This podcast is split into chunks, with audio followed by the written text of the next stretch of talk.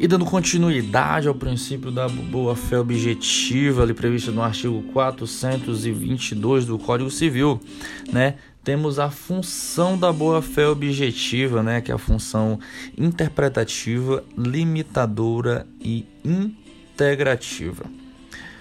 A primeira função a, a, ser destacada é a função interpretativa, ou seja, os negócios jurídicos devem ser interpretados de acordo com a boa-fé objetiva e os usos é, do lugar da celebração desse contrato. Vale, vale ressaltar que cada lugar, cada é, que celebra um contrato tem um costume, tem é, é uma, uma, uma diferença né, de, de lugar, região, clima. Então tem que observar essa questão do lugar a princípio. A segunda função é a função limitadora, ou como põe alguns doutrinadores, função de controle.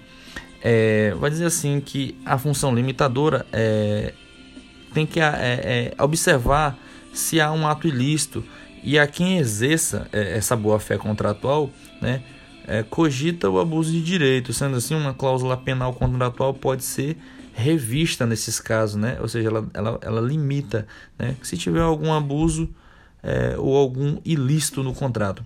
Uma observação é que essa cláusula contratual ela não é absoluta. Portanto, há uma imutabilidade relativa da cláusula contratual, que, como foi é, falada agora na, na, na, função limitadora, ela pode ser revista, ou seja, a cláusula contratual não é, é absoluta. Portanto, ela pode ser revista.